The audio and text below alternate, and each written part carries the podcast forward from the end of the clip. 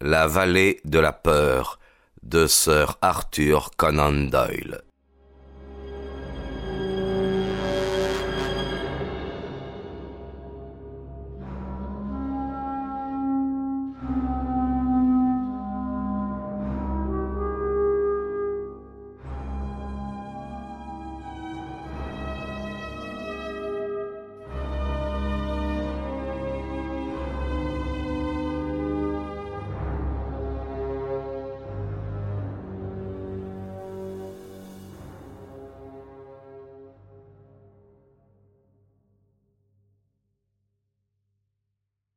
Silence.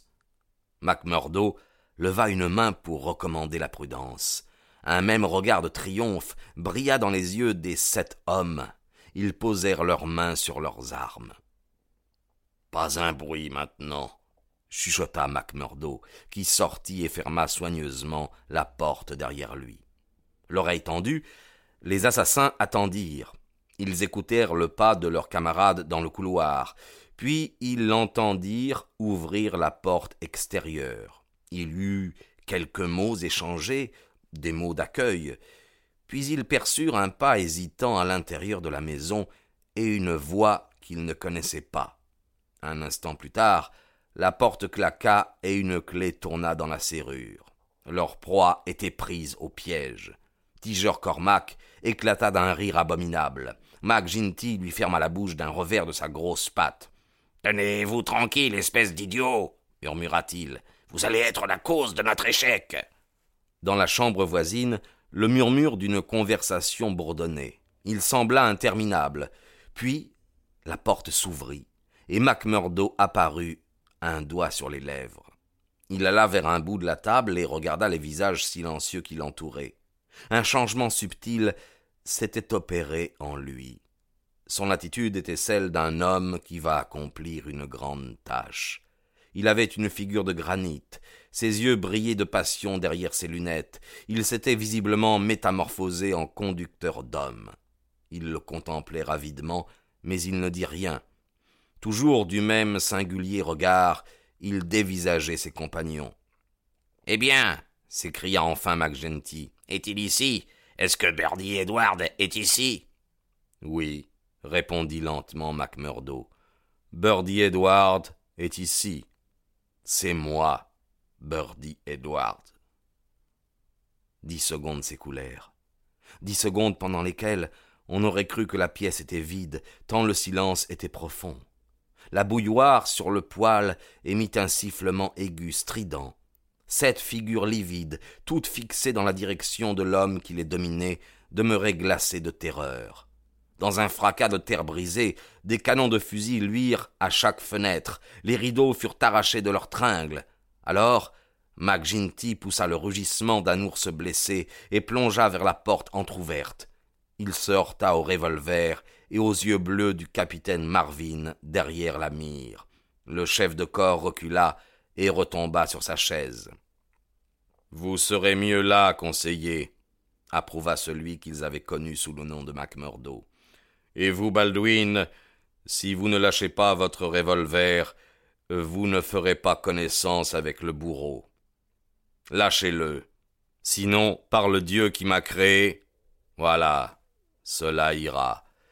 Il y a quarante hommes armés autour de cette maison. Calculez les chances qui vous restent. Retirez-leur leur revolver, Marvin. Sous la menace de ces fusils, aucune résistance n'était possible. Les assassins furent désarmés. Maussade, craintifs, ahuris, ils étaient toujours assis autour de la table. Je voudrais vous dire un mot avant que nous nous séparions, déclara l'homme qui leur avait tendu le piège. Je pense que nous ne nous verrons plus avant que je prenne place à la barre devant le tribunal. Je vais donc vous livrer des sujets de méditation qui vous occuperont jusque-là. Vous avez compris qui j'étais. J'abats mes cartes. Je suis Birdie Edwards de l'organisation Pinkerton. J'ai été désigné pour anéantir votre bande. J'ai dû jouer un jeu dur et dangereux. Pas une âme, pas une âme, même pas mes plus proches ou mes plus chers. Personne ne savait que je le jouais. Personne, à l'exception du capitaine Marvin et de mes supérieurs. Mais la dernière levée est faite ce soir, Dieu merci, et c'est moi qui ai gagné. Les sept visages figés, livides, le regardaient. Dans leurs yeux brûlait la flamme d'une haine inexpiable. Il lut la menace. Vous croyez peut-être que la partie n'est pas terminée. Eh bien, je joue ma chance qu'elle l'est. De toute façon, elle est finie pour vous sept, et cette nuit même soixante de vos acolytes coucheront en prison. Je vous déclare ceci. Quand j'ai été mis sur l'affaire, je ne croyais absolument pas en l'existence d'une société comme la vôtre. Je croyais qu'il s'agissait d'un blabla de journalistes et que j'en administrerais la preuve. On m'avait dit que j'aurais affaire avec les hommes libres. Je suis donc allé à Chicago et je suis devenu un homme libre. Là, j'ai été vraiment persuadé que c'était des histoires de journaux, car dans l'ordre je n'ai rien trouvé de mal, mais au contraire beaucoup de bonnes choses. Comme je devais aller jusqu'au bout de mon enquête, je suis descendu dans les vallées du charbon. Quand je suis arrivé ici, j'ai compris que je m'étais trompé et que la réalité dépassait tous les romans. Alors, je suis resté pour étudier la chose de plus près. Je n'ai jamais tué un homme à Chicago. Je n'ai jamais fabriqué de faux dollars. Ceux que je vous ai remis étaient des dollars comme les autres, mais je n'ai jamais plus joyeusement dépensé de l'argent. Je savais comment entrer dans vos bonnes grâces, voilà pourquoi j'ai prétendu être pourchassé par la loi. J'ai donc été initié à votre loge infernale, et j'ai pris part à vos conseils. Peut-être dira-t-on que j'ai été aussi mauvais que vous, qu'on dise ce qu'on veut du moment que je vous tiens. Mais quelle est la vérité? La nuit où j'ai été initié, vous avez attaqué le vieux Stanger. Je ne pouvais pas l'avertir, je n'en avais plus le temps. Mais j'ai retenu votre main, Baldwin, quand vous alliez le tuer. Si je vous ai suggéré certaines affaires afin de garder ma place parmi vous, C'étaient des affaires que je pouvais empêcher d'aboutir. Je n'ai pas pu sauver Dune et Menzies, car je n'en savais pas assez, mais je veillerai à ce que leurs assassins soient pendus. J'ai averti Chester Wilcox pour qu'il puisse échapper, lui, sa femme et ses enfants, avant que je fasse sauter sa maison. Il y a eu beaucoup de crimes que je n'ai pas pu prévenir, mais si vous réfléchissez, si vous pensez au nombre de fois où votre homme est rentré chez lui par une autre route, ou bien se cacher dans la ville quand vous étiez à ses trousses, ou encore rester chez lui quand vous croyez qu'il allait sortir, vous mesurerez l'étendue de mon travail. Maudit traître siffla McGinty entre ses dents. Ma foi, McGinty, vous pouvez m'appeler du nom qu'il vous plaira. Vous et vos pareils, vous avez été dans la vallée les ennemis de Dieu et de l'humanité. Il fallait un homme pour s'interposer entre vous et les pauvres diables que vous teniez sous votre férule. Il n'y avait qu'un seul moyen de réussir, celui que j'ai choisi. Vous me traitez de traître, mais je parie que plusieurs milliers de personnes m'appelleront un libérateur qui est descendu aux enfers pour les sauver. J'y ai passé trois mois, je ne voudrais pas revivre trois mois semblables, même pour tout le trésor de Washington. Il fallait que je reste jusqu'à ce que je possède tout, chaque homme, chaque secret là, dans le creux de cette main. J'aurais attendu encore un peu si je n'avais appris que mon secret allait être percé. Une lettre est arrivée dans la ville. J'étais donc obligé d'agir, et d'agir promptement.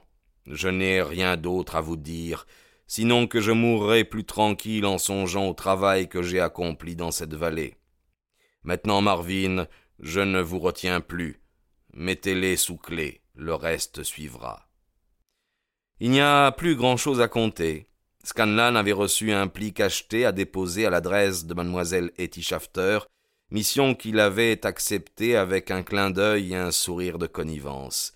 Aux premières heures du matin, une jolie fille et un homme très emmitouflé montèrent dans un train spécial qui avait été mis à leur disposition par la compagnie des chemins de fer, et ils quittèrent à toute vapeur cette terre de danger. Ce fut la dernière fois qu'Etty et son amant foulèrent le sol de la vallée de la peur. Dix jours plus tard, ils se mariaient à Chicago. Le vieux Shafter servit de témoin à cette union.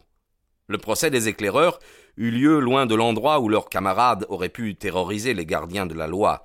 Ils se défendirent en vain. En vain, l'argent de la loge, cet argent extorqué par le chantage, coula comme de l'eau pour tenter de les sauver. La déposition claire, lucide, objective de celui qui connaissait tous les détails de leur existence, de leur organisation et de leurs crimes parut irréfutable, et les astuces de la défense ne purent effacer l'impression qu'elle produisit. Enfin, après tant d'années, les éclaireurs étaient brisés, dispersés. Pour toujours le nuage se dissipait au-dessus de la vallée. McGinty mourut sur l'échafaud. Quand sonna l'heure de l'exécution, il rampa en geignant. Huit de ses principaux lieutenants partagèrent son sort. Cinquante furent condamnés à des peines diverses d'emprisonnement. Le succès de Birdie Edwards était total. Et pourtant, ainsi qu'il l'avait pressenti, la partie était loin d'être terminée. Il eut une autre donne à jouer, et puis une autre, et encore une autre. Ted Baldwin, par exemple, échappa à l'échafaud. Les Willoughby également, ainsi que plusieurs autres redoutables chenapans de la bande. Pendant dix ans, ils demeurèrent incarcérés, puis ils retrouvèrent la liberté. Ce jour-là, Edwards, qui connaissait son monde, sut qu'il en avait fini avec la vie paisible qu'il menait. Surtout ce qu'il considérait de plus sacré, ils avaient juré que son sang vengerait leurs camarades. Ils s'acharnèrent à tenir leur serment.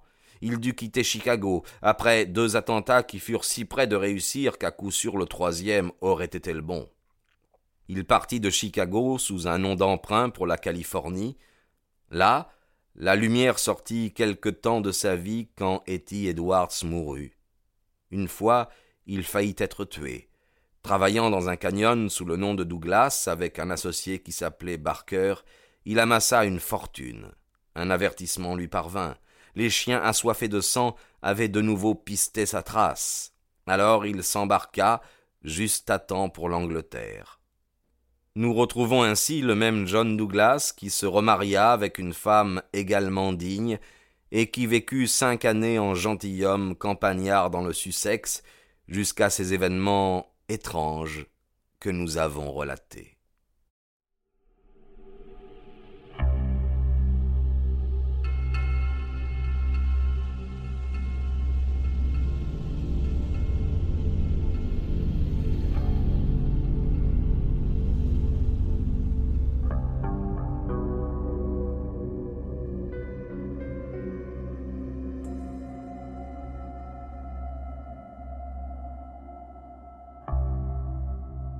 Épilogue La police correctionnelle avait conclu son enquête. Le cas de John Douglas fut soumis aux assises. Il fut acquitté pour avoir agi en légitime défense. Holmes écrivit à sa femme. À tout prix, faites-le quitter l'Angleterre. Il existe ici des organisations plus puissantes que celles auxquelles il a échappé. Il n'y a pas de sécurité possible en Angleterre pour votre mari. Deux mois s'étaient écoulés. L'affaire était plus ou moins sortie de nos préoccupations. Un matin, un billet énigmatique fut glissé dans notre boîte aux lettres. Mon pauvre monsieur Holmes, oh là là. Tel était le texte de cette singulière épître anonyme. J'éclatai de rire. Holmes devint grave. Une diablerie, Watson, me dit-il, et il s'assit le front soucieux. Tard dans la soirée, Madame Hudson, notre propriétaire, nous communiqua un message. Un gentleman désirait voir Holmes pour une affaire d'une extrême importance. Le visiteur fut aussitôt introduit. C'était M. Cécile Barker, notre ami du manoir aux Douves. Il avait les traits tirés, les yeux hagards. J'apporte de mauvaises nouvelles. Une nouvelle terrible, monsieur Holmes. C'est bien ce que je craignais, dit Holmes. Vous avez reçu un câble, n'est-ce pas? J'ai reçu un billet de quelqu'un qui a reçu, lui, un câble. C'est le pauvre Douglas. On m'assure qu'il s'appelle Edwards, mais pour moi il restera toujours Jack Douglas du canyon de Benito. Je vous avais dit qu'ils étaient partis ensemble pour l'Afrique du Sud, à bord du Palmyra il y a trois semaines. Oui, oui, oui, en effet. Le bateau a mouillé au cap hier soir. J'ai reçu ce matin de madame Douglas le câble suivant. Jacques, perdu par-dessus bord au cours d'une tempête au large de Sainte-Hélène. Personne ne sait comment l'accident s'est produit, Ivy Douglas. Ah. C'est arrivé comme ça, fit Holmes en réfléchissant. Eh bien, la mise en scène a été parfaite. Vous voulez dire que vous ne croyez pas à la version de l'accident? Non, absolument pas, non. Il a été assassiné? Certainement. Je le pense aussi. Ces éclaireurs de l'enfer, cette bande vindicative de criminels. Non, non, mon cher monsieur, dit Holmes. Il y a ici une main de maître. Il ne s'agit plus d'un fusil de chasse scié ni de revolver à six coups. Vous pouvez reconnaître un vrai maître à son coup de pinceau. Je peux désigner un Moriarty quand j'en vois un. Ce crime ne provient pas d'Amérique, mais de Londres. Et pour quel motif? Parce qu'il est perpétré par un homme qui ne peut pas se permettre d'échouer, un homme dont la situation réellement unique dépend du fait que tout ce qu'il entreprend doit réussir. Un grand cerveau et une organisation colossale se sont occupés de la disparition d'un seul homme. C'est, si vous voulez, écraser une noix avec un marteau pilon. Dépense d'énergie extravagante, mais la noix est tout de même écrasée. Comment cet homme a-t-il eu quelque chose à voir dans cette affaire? Je peux seulement dire que la première information qui nous soit parvenu provenait de l'un de ses lieutenants. Ces Américains ont été bien avisés. Ayant projeté un coup en Angleterre, ils se sont associés à un grand expert criminel, comme tout criminel étranger l'aurait fait. À partir de ce moment, le destin de leur homme était scellé. D'abord, Moriarty s'est contenté de mettre sa machinerie en branle pour découvrir leur cible. Puis il a indiqué comment l'affaire pouvait être menée à bien. Finalement, quand il a appris que l'assassin envoyé d'Amérique avait échoué, il l'a pris en main pour lui donner une touche magistrale suprême. Vous m'avez entendu avertir Douglas au manoir de Birlstone. Je lui disais que les dangers à venir seraient plus grands que les dangers du passé. Avais-je tort? Barker se frappa le front de son poing fermé, dans un accès de colère impuissante. Me direz-vous que nous sommes contraints d'accepter cela? Êtes-vous sûr que personne ne se haussera au niveau de ce roi des démons? Non, non, je n'en suis pas sûr, répondit Holmes, dont les yeux semblaient déchiffrer un avenir lointain. Je ne dis point qu'il ne peut pas être battu, mais vous devez me laisser du temps. Oui, oui, vous devez me laisser du temps. Nous demeurâmes silencieux pendant quelques minutes, le regard prophétique cherchait encore à percer le voile.